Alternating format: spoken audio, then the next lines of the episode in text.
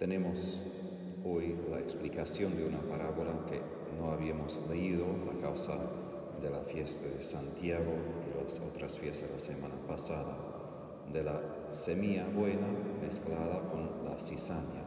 Es una imagen del mundo presente, donde Dios tolera esta mezcla entre el bien y el mal en el mundo y aún en la propia iglesia.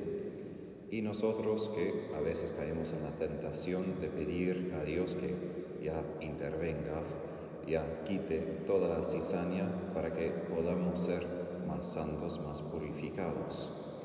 Y en cierto sentido Dios está apuntando esta meta porque al fin de la Biblia sabemos que la iglesia parece inmaculada, sin mancha, sin esta mezcla entre la buena semilla y la cizaña. Pero por ahora todavía vivimos en esta mezcla. Y si volvemos a la primera lectura, vemos lo que pasa cuando Dios sí interviene y sí permite que nosotros experimentemos el efecto de nuestros pecados, lo que pasa cuando Dios de verdad arranca la cizaña. Cuando los babilonios vinieron a Jerusalén, no simplemente vinieron una vez y destruyeron a Jerusalén, sino vinieron varias veces. La primera vez en, 500, en el año 597 a.C. No destruyeron toda la ciudad, pero llegaron, derrotaron a los judíos, sacaron los príncipes, los jóvenes, todo lo que era como esperanza de los judíos para su futuro y los llevaron a Babilonia y dejaron el resto todavía en la ciudad sin sustento, sin ejército, casi sin liderazgo. Y además de esto, experimentaron hambruna. No llovía, no tenían nada para comer. Entonces se aumentó, no simplemente por razones políticas, sino también de la naturaleza, todo su dolor. Y aquí en este capítulo escuchamos a Jeremías hablando de este terror, de este dolor que él experimenta a causa de su pueblo. Y él comienza diciendo que mis ojos se deshagan en lágrimas, día y noche sin cesar, porque la Virgen hija de mi pueblo ha sufrido un gran quebranto, una llaga incurable.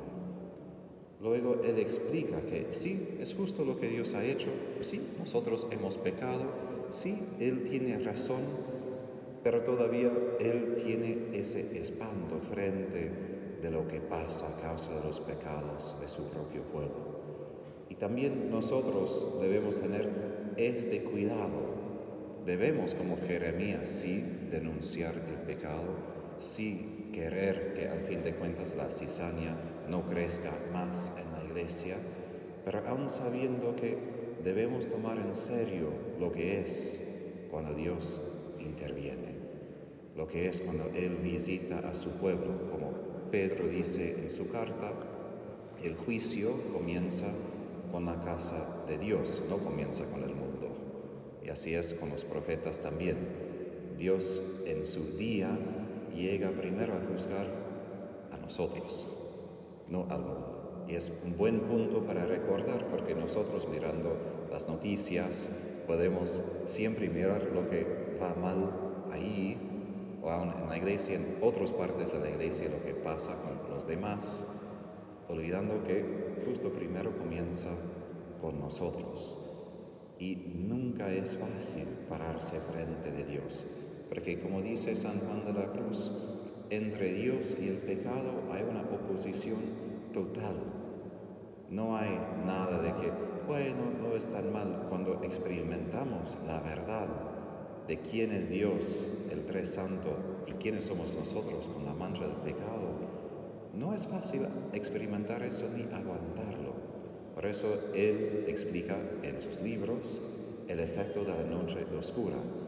No que Dios quiere ponernos en oscuridad o quiere que estemos en dolor, él no puede negar quién es como el Dios tres veces santo. Y por esto Él también toma muy en serio de que Él se acerca de poquito para purificarnos y no sobrecargarnos a la vez con su santidad y hacernos mal, porque puede, en algún sentido, destruirnos como pasó con la ciudad de Jerusalén. Así nosotros ahora intercedemos para que sí, la misericordia de Dios llegue a nosotros, llegue a los demás. Y así Él explicó a Santa Faustina que hoy ese tiempo es tiempo de misericordia.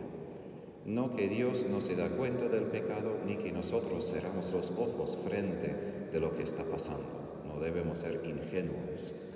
Pero sí es de reconocer, como Jesús recomienda cuando habla de los fines del mundo, tiempos finales, dice que debemos discernir bien los tiempos. Y la parábola de hoy, la explicación de la parábola apunta, todavía estamos en ese tiempo de misericordia. Y gracias a Dios, necesitamos nosotros esa misericordia y pedimos esa misericordia justamente a causa del pecado, porque la misericordia va para perdonar todos los pecados que sí experimentamos. Y así lo que diría es que hoy volvamos a leer esta descripción, esta oración de Jeremías. Porque para mí, como sacerdote, es una lección en cómo rezar. Porque aquí Él no simplemente se queja de los, si soy bruto, los estúpidos que no habían escuchado su palabra, Él intercede. Porque si fuese yo Jeremías, yo probablemente diría, ustedes tontos, les predije, les dije que si siguen pecando, eso iba a pasar. No me escucharon, merecen todo lo que pasó y chao, yo me voy a otro lugar para tener mi paz y mi vida en tranquilidad, porque ustedes no me escuchan nunca. No lo hizo. En vez de esto, todavía tenía una compasión profunda. Amo por los que sí habían escuchado su palabra y no hicieron caso y todavía sufren justo lo que había predicho. Pero eso es una imagen de Dios, que aun cuando castiga, aun cuando Él viene con justicia, tiene dolor viendo el efecto de nuestros pecados en nosotros. Y como digo, sería bueno leer de vuelta lo que Jeremías dice y como reza intercediendo por su pueblo, porque manifiesta cómo Dios reacciona frente de nuestros pecados.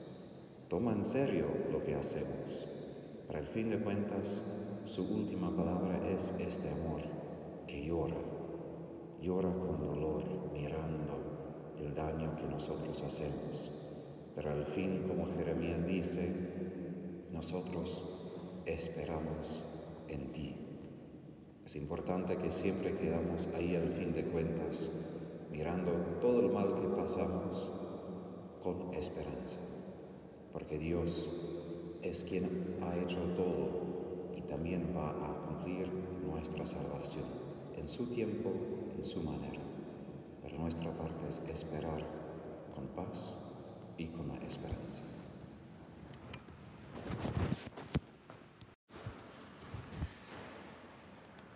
Hoy celebramos la memoria de los santos Joaquín y María y Ana, perdón, padres de la Virgen María.